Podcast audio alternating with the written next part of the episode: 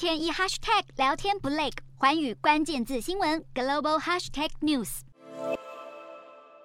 新人身披乌克兰国旗，忘情拥吻。奥德萨市中心的广场重新被居民的笑容给照亮。乌军终于从俄罗斯手中夺回乌克兰南部的重镇赫尔松，让当地沉浸在一片欢庆之中。各地进入赫尔松的乌克兰士兵更是受到英雄式的热烈欢迎，还有居民特地在路边等着乌军的车辆经过，就为了献上鲜花表达感谢和庆祝。由于赫尔松是西瓜的知名产区，让西瓜顿时成为了收复赫尔松的象征。就连乌克兰邮政总局的执行长斯美利扬斯基先前曾经高调售出以克里米亚大桥被炸为主题的邮票，这一回也不忘在 Telegram 晒出西瓜邮票，不但画出了俄军占领赫尔松时的景象，西瓜籽甚至成了黑色的炸弹。而与此同时，乌克兰总统泽伦斯基十二号表示，乌克兰地方当局正设法稳定赫尔松的状况，同时也指控俄军在撤离前蓄意摧毁当地的重要基础设施。十一号，俄军仓皇地撤出了赫尔松，更传出有部分的士兵是扮成了平民来落跑。